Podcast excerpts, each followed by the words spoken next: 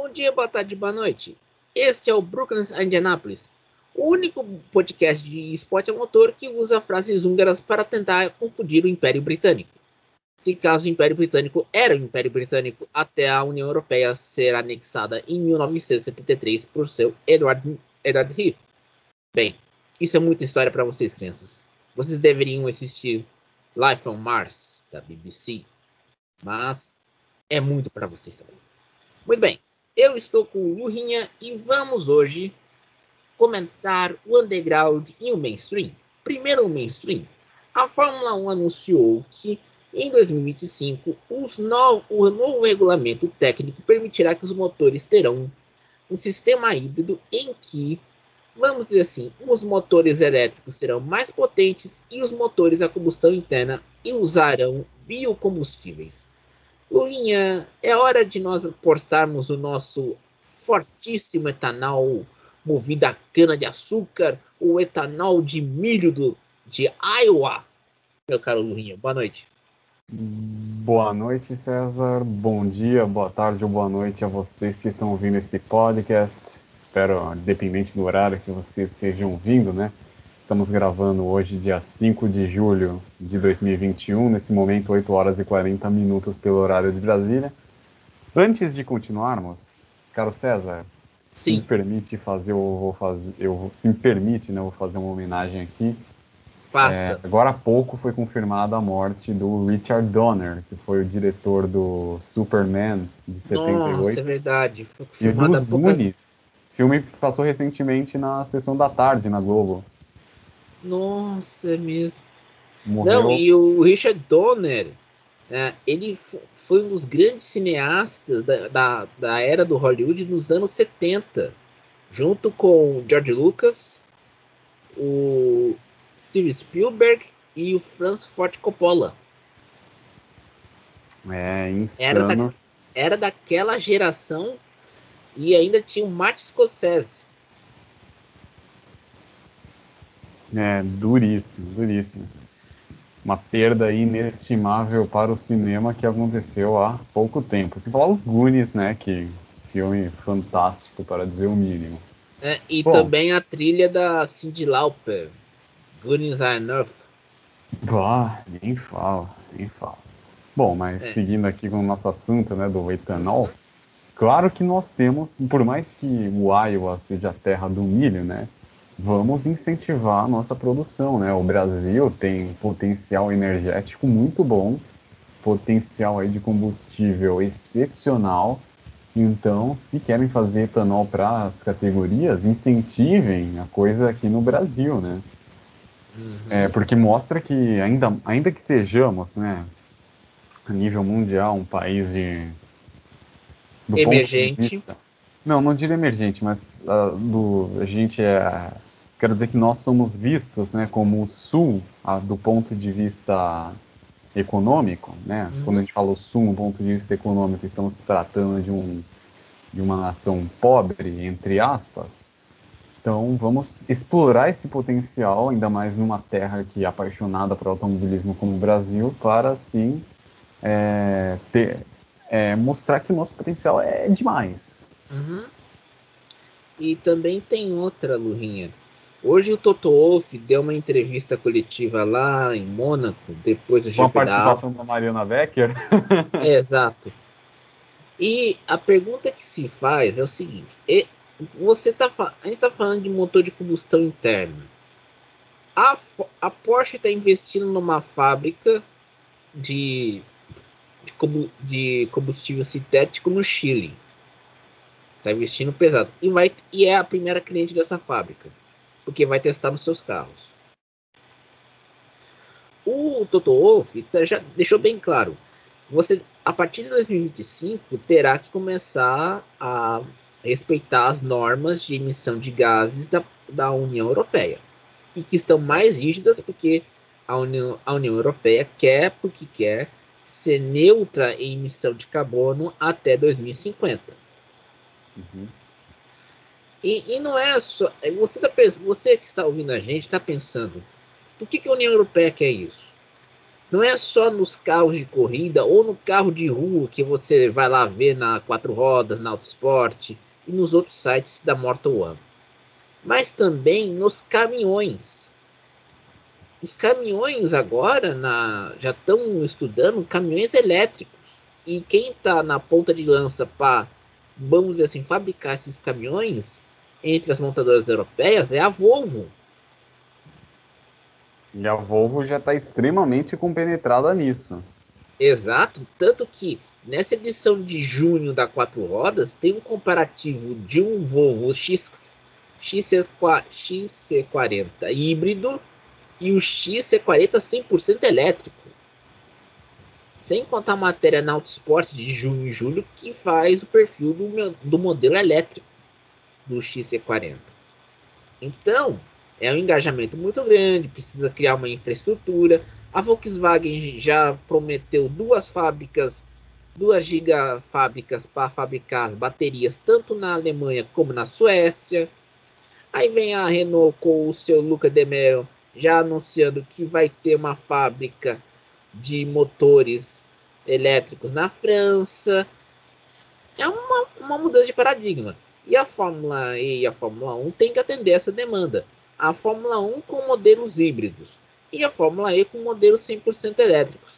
Tanto que a gente tem que comentar aqui que a, BMW e a Audi estão saindo como equipes de fábrica da Fórmula E, mas a Audi já está investindo no modelo elétrico do Rally Dakar, porque lá eles têm mais liberdade técnica no regulamento do que na Fórmula E, né, Lurinha?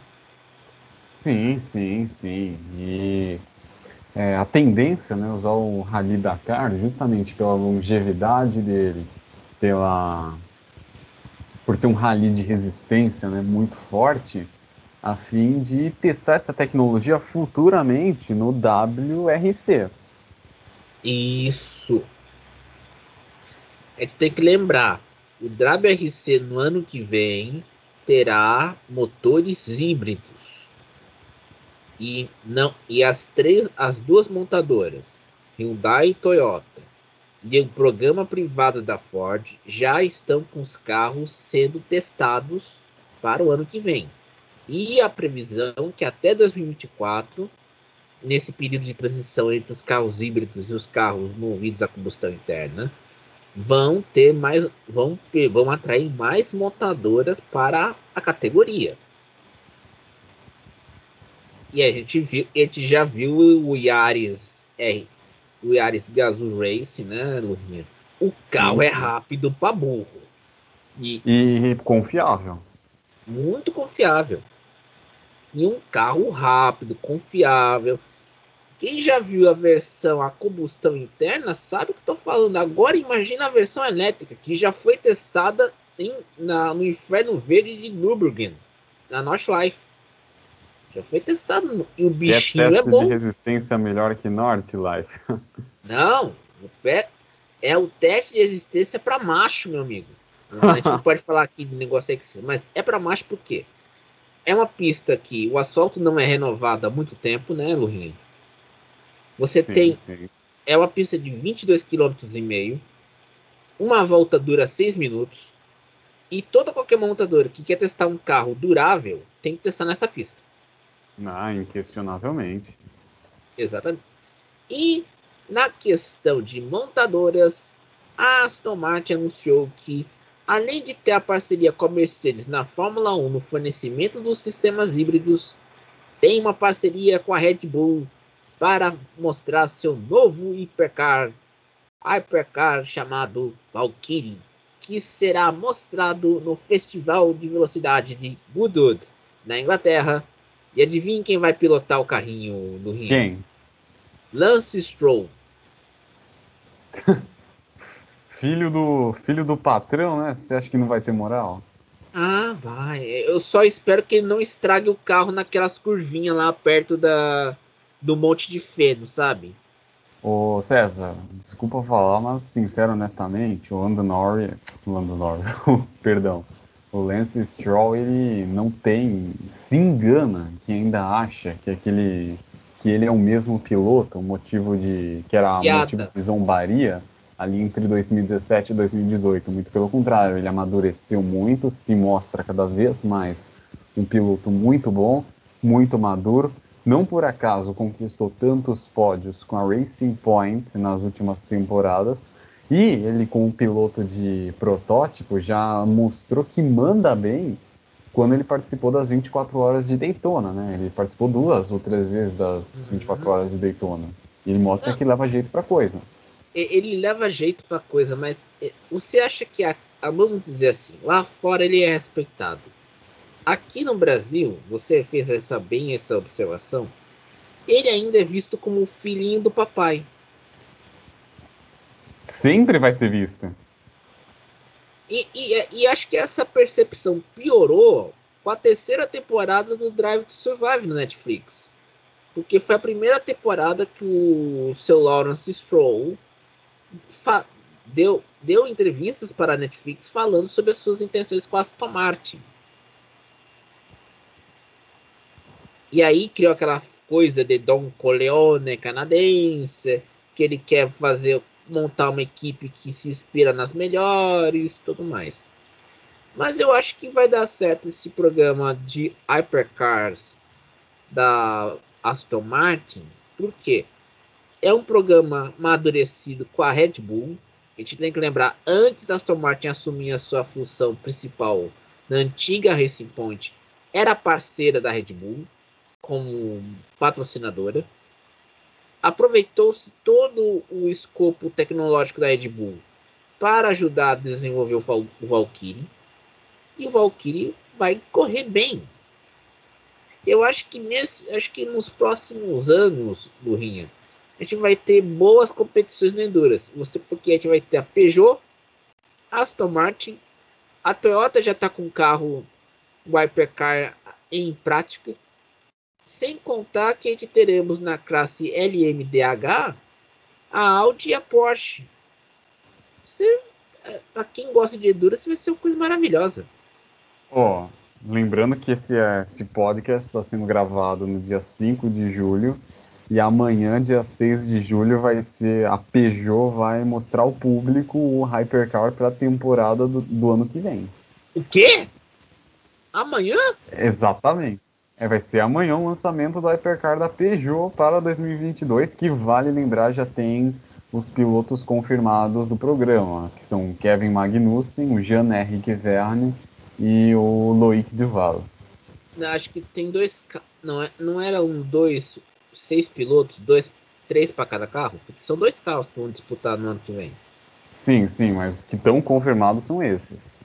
Ah, é verdade. O Loic Duval, o Jean-Henrique Eric Verne. Bicampeão da Fórmula E. E o Kevin Magnussen que está indo bem na INSA. Apesar que ele não, ainda não venceu, mas o Magnussen está indo bem na INSA. Ah, eu ia esquecendo de um outro detalhe. Um outro nome que foi confirmado. O, o americano, filho de pais brasileiros, Gustavo Menezes. Ah, é uma boa. E olha, vou dizer uma coisa. Uh, para quem acompanha o mundo do, da indústria automobilística, desde que a Stellantis anunciou, vamos dizer assim, se concretizou, ela está organizando uma estratégia tanto no serviço de esporte a motor como no desenvolvimento de carros elétricos muito bom. Uh, na semana passada, o governo britânico anunciou que a fábrica da Vauxhall que ia produzir uma, vai produzir uma van elétrica e mais um veículo elétrico do grupo Stellantis para o Reino Unido. E você está vendo, nos, e a, e a Stellantis já deixou claro, vai parar de investir em desenvolvimento de motores a combustão até 2023. É a tendência.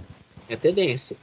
E, e, e para recuperar o tempo perdido, eles estão investindo pesado nos híbridos a Quatro Rodas de abril desse ano fez um teste com esse novo 505, 508 híbrido uh, da PSE, que é o carro da divisão de alta performance da Peugeot, e o carro, o bicho anda bem.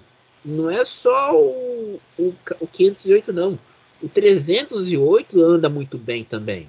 tanto a versão hatch médio como a versão shoot break, que é aquelas peruas com, inspiradas em cupês esportivos. O bicho, a Peugeot tá indo com faca nos dentes no Enduras.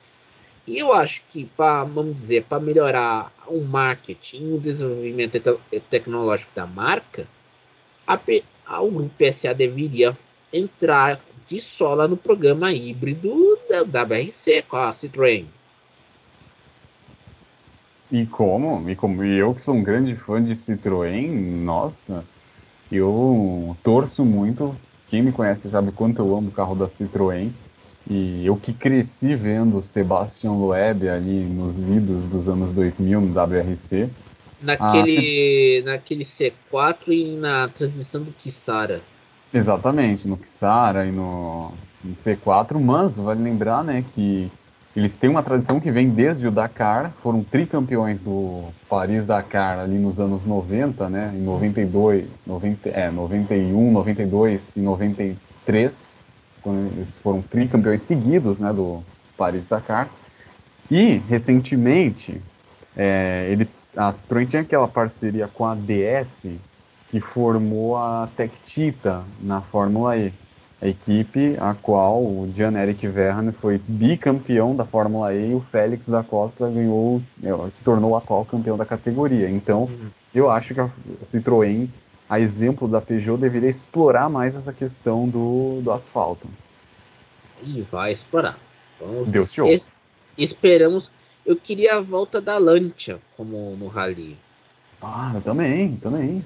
Torço muito para que isso aconteça. Não, não, é, é, eu acho, como o, o, Carlos, o CEO da Stellantis, o Carlos Tavares, já deixou bem claro para as várias marcas do grupo que terão executivos próprios, que apresentem projetos rentáveis nos próximos 10 anos, e a Lancia só está fabricando um, um carrinho elétrico o Y, eu acho que dá pra voltar a Landia lá na, na BRC.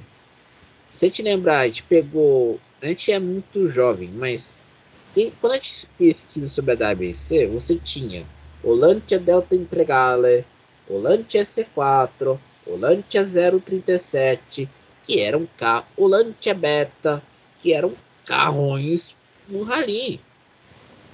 O Henry Toivonen, né? Era Exato. o maior nome daquele, da, e, que, e o Toivonen morreu naquele rally da Córcega, em 86. Isso. E ele, te, e ele, que, ele não queria correr com aquele carro, aquele Lancia, Lancia Delta. Delta S4. Ele não é. queria correr com aquele carro. E foi esse acidente que enterrou o grupo B, vale lembrar. É, o grupo B, para quem não sabe, eram os carros mais insanos para rally. Você tinha Renault Sangue tudo. Você tinha Peugeot 205, 205, Delta Integrale, o Ford Integrale, Escort, Integrale, Integrale, desculpa. O, o Ford Escort, Escort, aquele preparado. E, se, e quase teve um Rover 3500. E não era um carrinho qualquer não. E quase teve esse Rover. E aí não deu certo. Pois bem, depois desse momento flashback é, de esporte a motor. carros insanos para o domínio. Depois desse momento flashback de carros do WRC, meus amigos, nessa semana a Miguel Ascona, piloto da Cupra, que é a divisão esportiva da SEAT, ou SEAT, SEAT, SEAT, SEAT, SEAT, a gente vai se dividir ou errando as pronúncias nesse programa. Vai ser uma maravilha. Seat. peraí, peraí, peraí, peraí, peraí. Peraí que eu vou. Vamos tirar a dúvida, ó. Vou tirar a tá dúvida certo. agora. Tá certo, vamos lá. Só um momento. Tu tá falando, com, tá falando com um cara que estudou letras, né? Que fez faculdade de letras filho, uh, o máximo, uh, o que eu aprendi de idioma era meio que uh, improvisado. eu, eu, agora eu vou voltar a estudar no Coursera, pra você ter uma noção. Que foi? Vou, vou voltar a estudar no Coursera. Aquele site de cursos gratuitos. Vou ver Olha, se. Olha, tá fazendo. Tá fazendo a. Não. A propaganda gratuita? Eu faço, porque vou fazer mesmo. Eu vou, vou estudar, porque como é curso gratuito, eu vou aproveitar e estudar um pouquinho, né? Eu não posso perder o tempo perdido. E investimento em capital humano é uma maravilha. Justo, justo. Só um momento. Momento de tensão.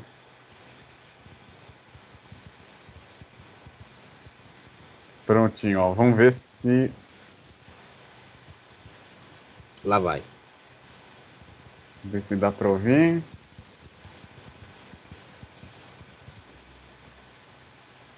Droga.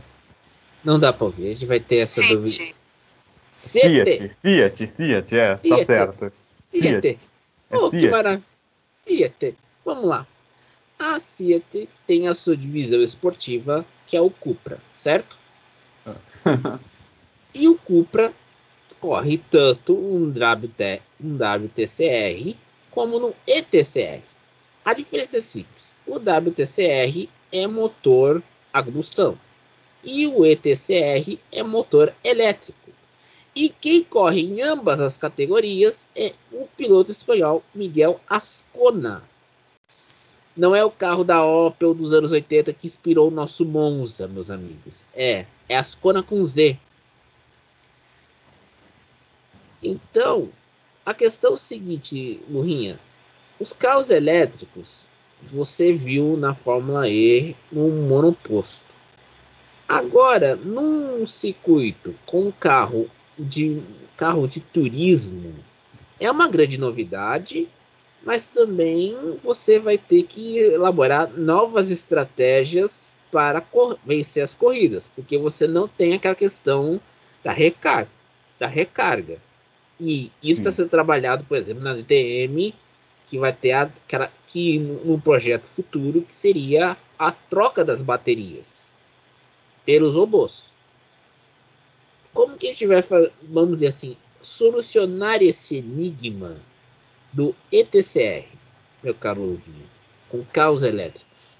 Ah, fica aí o questionamento. Isso é uma coisa que a gente tem que analisar aí os prazos. É uma coisa que, assim, eu não posso afirmar categoricamente agora. Teria que levar uns 10 anos para e acompanhar as corridas também, né? Com certeza, com certeza. Uma coisa gradual, não é um bate-pronto, assim. A exemplo uhum. do que vai acontecer na NASCAR, né? Que a NASCAR vai continuar sendo a combustão. Pode todas as categorias do mundo mudarem para híbrido ou 100% elétrico. A NASCAR, pelos próximos 20 anos, pelo menos, vai ser a combustão. Escrevam o que eu estou falando. E, e, sendo que o, o Gen 7 é, foi apresentado há poucas semanas atrás e tinha um projeto para ter um carro híbrido até.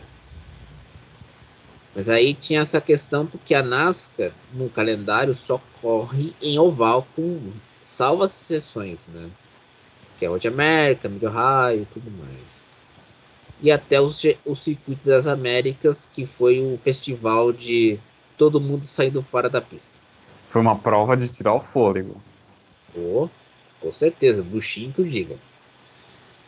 E essa questão que fica clara é que as montadoras, com a questão não, não tanto do marketing, mas no departamento de, de desenvolvimento de produtos, apostam mais nas categorias de Gran Turismo.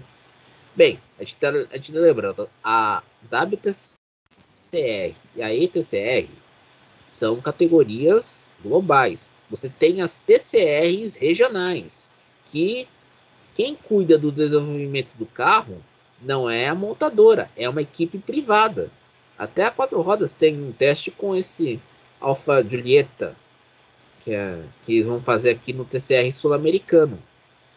Então tem controle, com know-how vão conseguir fazer um bom carro. Mas ah, eu acho que fica bem. A gente não pode cravar nada e tá certo no rim em afirmar isso.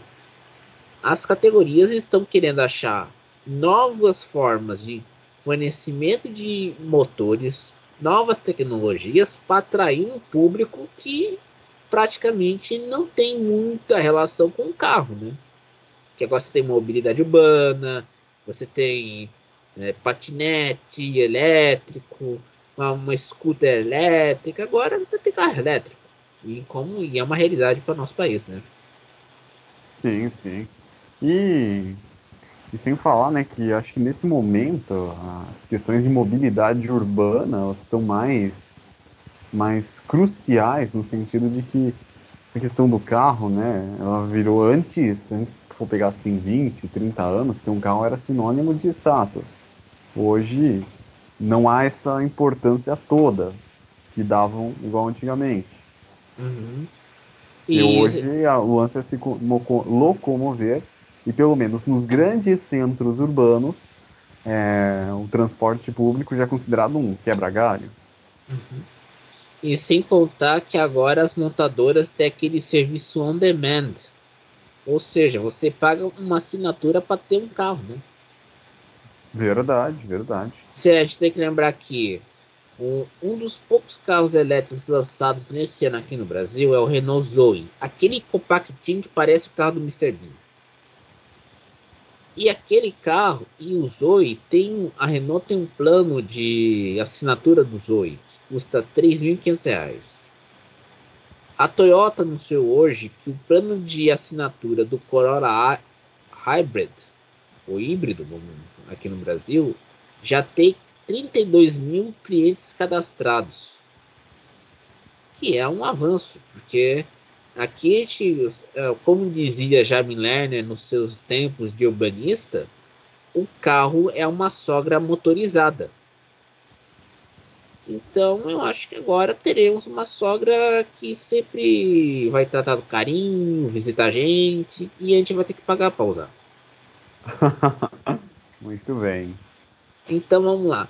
Mas, mudando de quatro rodas para duas rodas, aqui, depois a gente vai voltar às quatro rodas.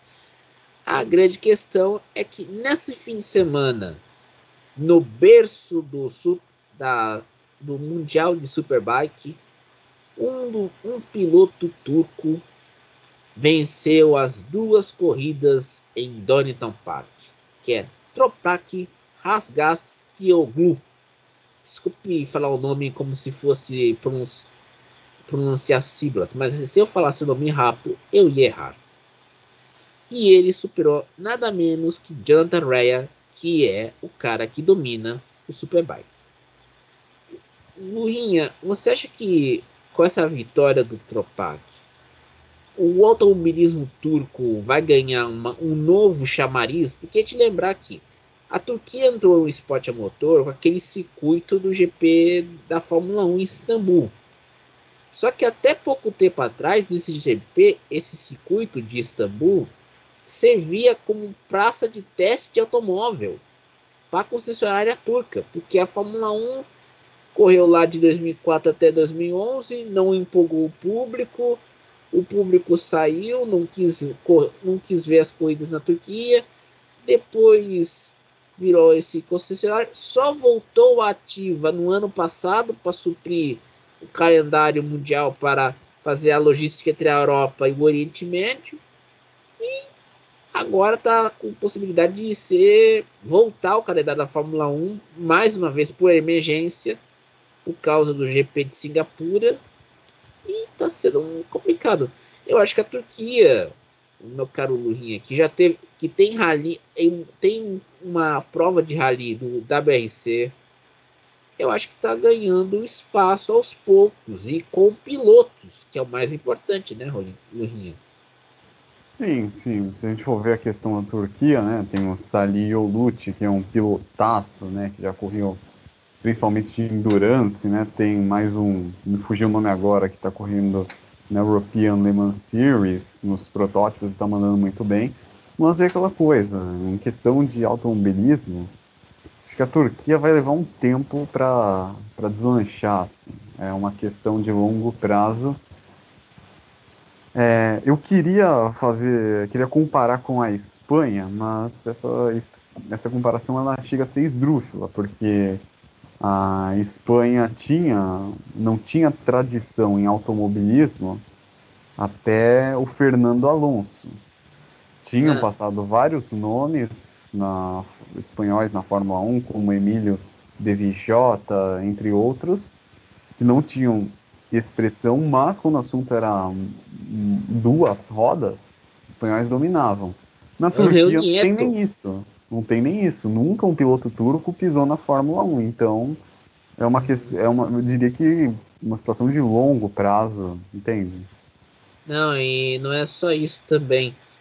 A gente nesse final de semana uh, no na no GP da Áustria, no treino livre 1, uh, ah, teve o primeiro chinês a testar um carro de Fórmula 1. O Guan Yu usou. Guan Yu usou. Eu, eu, eu fui ver a pronúncia correta do Zou. Você sabe como se fala Z, do Z e H em chinês? Bom. Eu, Zhou. Guan Yu Zhou. Exatamente. Ah. Até eu tô dando aula nessa coisa, é uma maravilha. Eu fui, eu fui atrás para ver a pronúncia do caboclo, porque eu tenho um amigo meu que é professor na uma, em uma universidade chinesa. Eu escrevi o nome do Zhou Enlai em vez de, CH, de ZH com CH. Ele me corrigiu, é Zhou Enlai. A mesma coisa, a gente fala aqui no Brasil Mao Tse Tung, mas na China se chama Mao Zedong. Então, pessoal, estude que vale a pena. E, e muito. E, e, o, e a Alpine tem um programa de pilotos e o Gani o Zhou pode fazer muita festa quando a China voltar ao calendário da Fórmula 1. Imagina Não piloto... duvide que ele seja efetivado. Não duvide que ele possa correr, ser o primeiro chinês a correr o GP da China.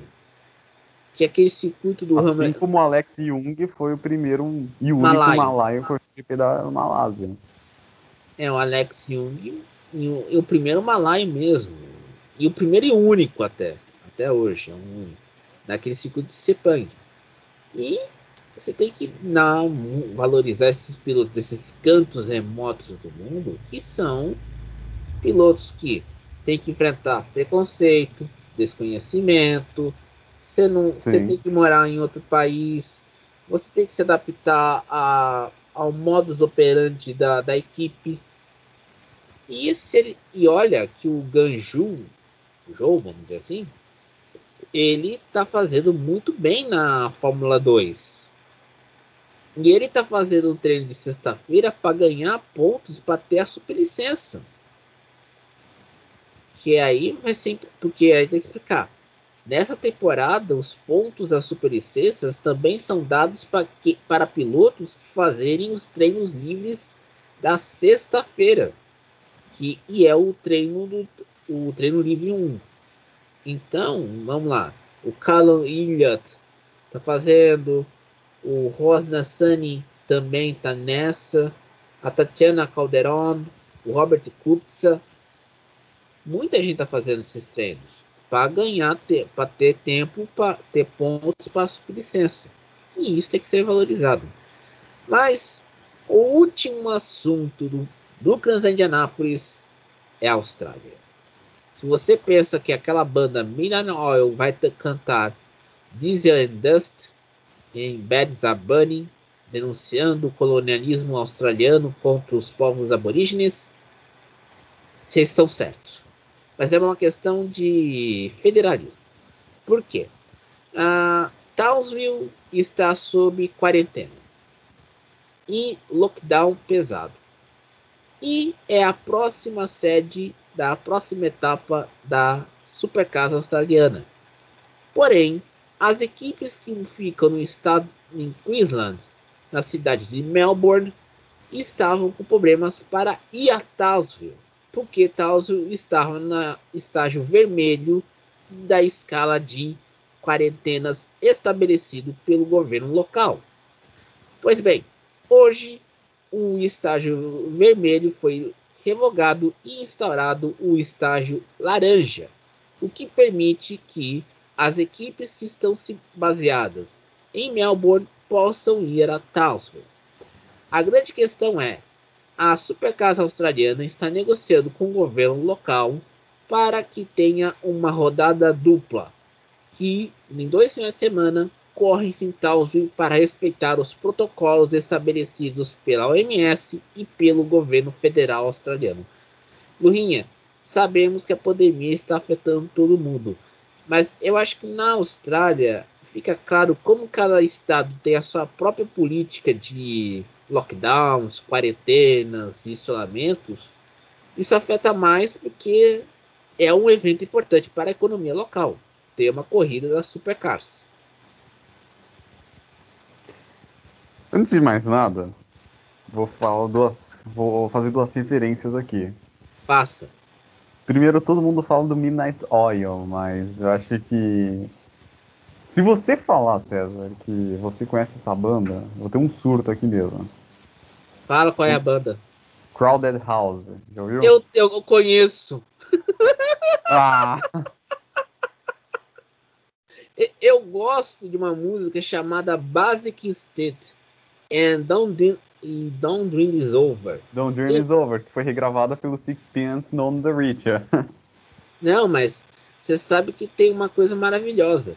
O Don't, o Don't Dream Is Over tem o melhor clipe em num único plano sequência. É verdade. É, quem, quem, cê, cê, quem for no YouTube e achar a banda Crowded House, a, a música é Don't Dream It's Over. O plano sequência é maravilhoso. Você vê, você vê vários cenários no mesmo plano sequência. É uma coisa maravilhosa, uma, bonita de se ver. Mas eu acho que tem uma outra banda australiana que não sei se você gosta. Spy vs Spy. Vi Spy. Já ouvi falar, mas... Não, ra rapaz, eu sou um arqueólogo das bandas australianas dos anos 80. Olha só. Eu, o que eu, eu Doodle Gills, uh, Minan Oil, Man at Work, sem encontrar esse DC, In Excess. In Excess. Eu adoro essas bandas, rapaz. O, o, que eu fico ouvindo de banda australiana no meu Spotify não tem, não, não é para poucos. Até porque teve um cara que achou duvidou de mim porque eu gostar da música australiana, mas eu vi um clipe de uma banda trash e eu falei, olha, esta é uma bela a metáfora e analogia do mundo pós pós-distópico, pós-apocalíptico. Ele falou, eu disse isso. Ele falou: Você jogou sujo comigo. É, a retórica sempre não tem. Sempre tem coisas um tanto quanto intrínsecas e enigmáticas. Voltando ao Supercars. Voltando ao Supercars. E, e, Supercars, vai lembrar, vai acontecer em Townsville. Ou seja, uhum. chama as meninas super poderosas para resolver o problema. Não, e vai ter que chamar as meninas super poderosas e para ver se elas sabem elas vão saber consertar um Holden da vida. Mas Townsville é, vai ter uma rodada dupla nos dois próximos finais de semana, se tudo correr bem nas negociações entre a Supercars e o governo local. Mas essa questão de você não ter quase barrar as equipes baseadas em Melbourne mostra que o federalismo australiano tem mais bom senso do que o americano, apesar de atrapalhar, apesar de atrapalhar uma categoria. Temos que não, não vamos, fechar, vamos passar o pano, mas o federalismo australiano é consegue negociar, porque por exemplo, eu estava acompanhando o Super Rugby Trans-Tasman nas semanas atrás. Os times neozelandeses contra os times australianos. Quando o time neozelandês jogava na Austrália, tinha cidades que não poderia permitir público, ou como se tivesse com, a, com os testes para Covid testado da, derem negativo resultado para você entrar no estádio. E, e essas bolhas que eles criam na super, tanto na Nova Zelândia como na Austrália permitiram criar uma bolha transnacional entre australianos e neozelandeses que permitiu a competição de rugby e vai permitir ainda a Betslug Cup, que é o tradicional campeonato de dois jogos entre os, os Wallabies contra os All Blacks. E quarta-feira teremos os Wallabies jogando contra os Leblancs pelo rugby, que é aquela, aqueles jogos amistosos de três jogos em 11 dias, jogando no território australiano. Não se sabe se vai ter público, porque uma das áreas é uma área que está sob quarentena. Mas vai ser bom você ver rugby australiano e ver a, ouvir a trilha de Down Under de Man at Work. Quem viu Procurando Nemo sabe o que eu tô falando. E Down Under, vai lembrar, é um plágio, né? Vai lembrar isso. Não, mas você sabe que é um plágio por causa daquela. Porque a Austrália é chamada tanto de Down Under como Great Southern Land na música do Ice House. Do Ice House. É, que era é verdade. Uma, porque, para quem não sabe, tinha uma banda australiana chamada Ice House. Desculpa, vocês descobrem no YouTube. Eles fizeram uma, o primeiro single deles no álbum Primitive Rumors era Great Southern Land, que era uma, uma espécie de analogia sobre você viver numa grande ilha. E a gente tem que explicar: a Austrália é uma nação insular. E é uma nação continental, insular tal. E essa música retrata aquela solidão. Pô, eu moro um ponto tão distante do mundo. E aí e faz essas reflexões. O Mineral Oil fazia muita reflexão sobre a questão dos aborígenes, tanto em Bad Burning e em, outra música, The Dead Heart, que, daquela rocha Uluru, daquela rocha Uluru, aquele, aquele rochedo que fica bem num parque nacional australiano, que eu não vou lembrar o nome, que era antigamente chamava-se de rocha Ivers. Não sei se era a pronúncia correta, burrinha, mas era a grande rocha e agora o parque está fechado para preservar todo o ecossistema local. E se a gente for ver a galera também, né? Exato, não dá para fazer escalada naquela rocha íngreme. Não dá para fazer escalada. E fazia muita escalada. No, no clipe de The Dead Heart, você via o show do, do Mineral Oil num, como gerador, numa, numa área escura de noite. E quando você via o clipe, via, via várias pessoas subindo aquela ladeira da rocha. Aquela rochinha lá, rocha Ayers. Que agora se chama Uluru. E até, para quem gosta de música australiana, o Mineral liberou no ano passado um novo álbum, um grande esperado Mahakata Project, que tem músicas muito boas e quem tem Deezer e Spotify, ouçam, porque é muito bom.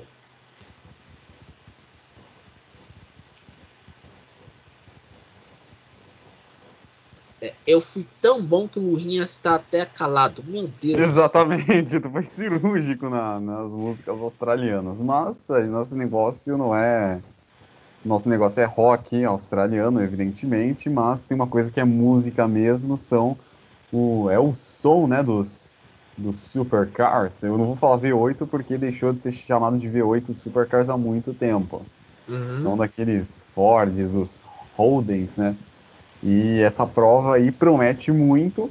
Vamos ver aí se o, o Shane Van Gisbergen, né, consegue que, que ele é sem dúvidas o maior favorito ao título por todo o conjunto da obra, mas não podemos descartar nem Jamie Winkett e muito menos Chess Mustard.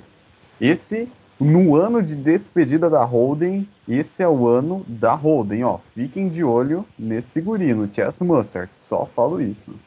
Não, e, vocês terem noção, o campeonato de pilotos tem Shane Van Gisberg, 1.346 pontos. Jamie Winkup, 1.130. O Chess Monster tem 1.111. Se, ele vencer essa rodada dupla em, Taus, em Townsville, ah, o campeonato pega fogo. E, não, e olha que nesse ano teremos as, os mil quilômetros de Bathurst no sim, circuito sim. de Mount Panorama. Uma prova, em, uma prova dupla, perdão, uma prova em dupla, né, melhor dizendo, que vai ter entre os pilotos aí o, o Scott McLaughlin, que está mandando ver na Indy. E olha que, eu, E olha que o McLaughlin tá metendo a bota na Índia, apesar que, apesar que a concorrência é muito forte, mas o homem não tá deixando a, a desejar, não. Nem, não mesmo. E ele vai dividir o carro com o, o Will Davidson. Oh, aí é bom, né? Aí você, meu amigo, acho que nesse, esse é o meu primeiro final de semana que eu vou conseguir ver a Supercars. Aleluia, irmãos. É, esse é o meu primeiro final de semana. Eu vou, eu vou ver. Você vai ser de madrugada? O tempo vai estar tá bom? Vai. Então vou ver. Ah, Será que já... tem transmissão na Twitch? Agora que eu estou me perguntando. Não, acho que não deve ter transmissão na Twitch, mas você cons... eu consegui eu consegui saber pelo fazer daquela xeretada no, no Google que tem uma rádio australiana que transmite esses eventos esportivos. Eu vou ouvir por ela. Se tiver uma rádio australiana no Turim, eu vou ouvir. Oh. Já, já, tô, já tô fazendo isso com o jogo dos árabes contra os Leblés. um bom motivo. Filho, aqui, aqui tem um pouco de criatividade em momentos de poucos recursos. MacGyver. Exatamente. Tum. Monday Warrior Sprite, Sprite. Dun, dun, dun, dun, então, minha gente, depois desse momento Great Southern Land, você ouviu todas as, você ouviu todo o conhecimento sobre bandas australianas que você nunca ouviu, que você acha que só existiu na época de seu pai, quando ele ouvia na, na rádio. Peraí, peraí, peraí, peraí, peraí. Da Fala. época do seu pai, a gente tem que levar em consideração o público que gosta de automobilismo, que é majoritariamente composto por gente de 40 a 50 anos que deve ter acompanhado essa época do Midnight Oil. Acho que o único da época dos. que tu pode falar da época do, do pai sou eu, né? Que eu tenho 23. É verdade. É verdade. Você tem 23. seu, seu, seu paizão deve ter ouvido muitas essas músicas. Eu, eu entendo. Não, o meu pai, pra vocês terem noção, ele gostava de Fórmula 1, Deus o tem, que, que ele agora está num outro lugar. E às vezes eu conversava com ele sobre automobilismo. O que eu fazia? Eu perguntava para ele sobre uns pilotos. Ele adorava muito o Nick Lauda. Meu pai, e às vezes eu conversava com ele sobre esporte motor quando, quando eu ia com ele para algum lugar. Ele falava muito do Nick Lauda. Minha mãe adora, adorava o Gilles Villeneuve. A minha mãe tá viva. Mas ela, ela gostava muito do Gilles. E ela via as corridas, porque tem que lembrar, até os anos 70 as corridas eram em VT. Aquele, aquele compacto de 40 minutos.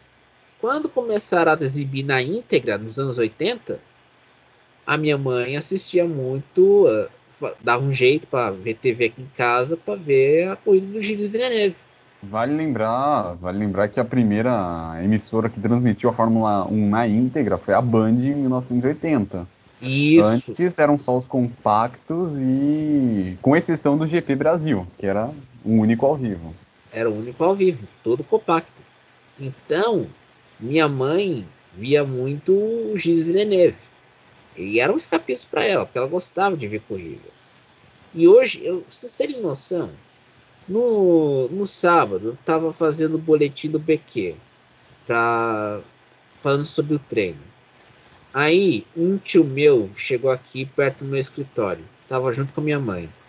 Ele ele me ouviu gravando. Ele chegou para mim assim, depois que eu gravei, ele falou assim: Ô César, quem que é o quem foi a quem é o pole? Eu falei Verstappen. Ah, meu Deus. E, e meu tio não, não vê muita e meu tio não vê muita corrida. Faz tempo que ele não que ele não vê corrida. E às vezes quando ele, ele me vê aqui trabalhando no meu escritório, ele fica impressionado porque eu faço as coisinhas, eu faço, escrevo, leio, digito, gravo podcast como estou fazendo agora. Ele é muito assim e ele é, é, mais simples. Então, às vezes, ele fica, ele fica orgulhoso quando me vê trabalhando desse jeito. Gravando, fazer essas coisas. De, depois desse momento de memória Amacord, de Fellini, aliás, que era o nome de uma banda brasileira nos anos 80, que era da do, do Cadão Volpato, né, Lurinho? A gente, a gente encerra esse Brooklyn e Indianápolis versão musical. E aliás, se vocês querem recomendação, vão no Deezer no Spotify. A gente, aliás, a gente deveria montar uma playlist no Deezer ou no Spotify. Vamos montar, vamos montar, vamos montar uma playlist para você ouvir bandas australianas que você vai gostar de ouvir. Vai ter uh, Dudu vai ter V-Spy versus V-Spy, Crowded House, In Excess, Ice House, Midnight Oil, Man at Work e tudo mais. Ah, e como eu sou um emo, e como eu sou um emo, não pode faltar o With Confidence e Tonight Alive. Banda nova que eu conheci agora. Mas antes de encerrarmos, por que que da Wonder deu plágio, o Lurinha? Explica melhor.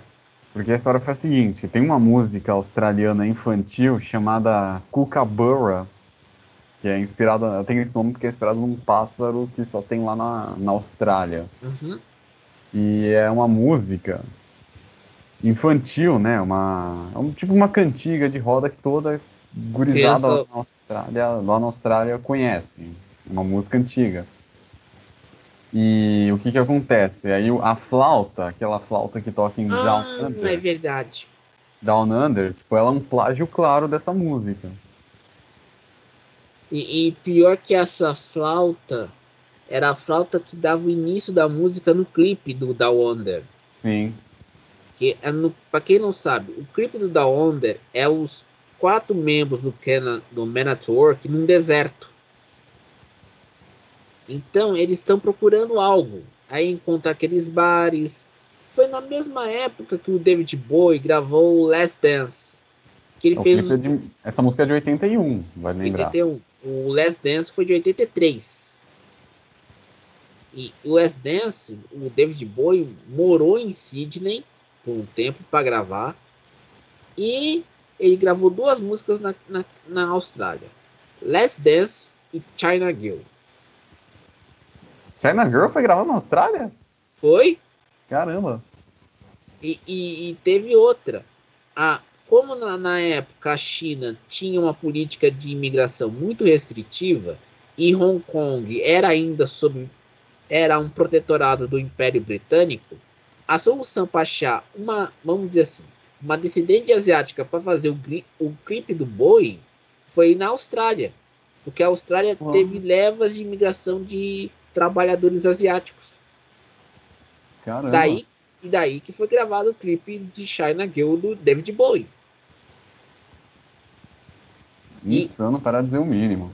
E é, tem que lembrar, o Last Dance foi o primeiro álbum do David Bowie gravado com o Nile Rodgers, que naquela época fazia hit pra burro. Não era um hitzinho qualquer, era hit Recentemente radio... tocou com o J Quest. Exato, era hit radiofônico. Ele era produtor muito requisitado. Quando o Nile Rodgers fez, o David Bowie chamou o Nile Rodgers para fazer o Last Dance, ele, as músicas, todo, todo, toda, todas as músicas do álbum, Ricochet, Cat People, Modern Love, Criminal World e Last Dance, teve a guitarra do Nile Rodgers no meio.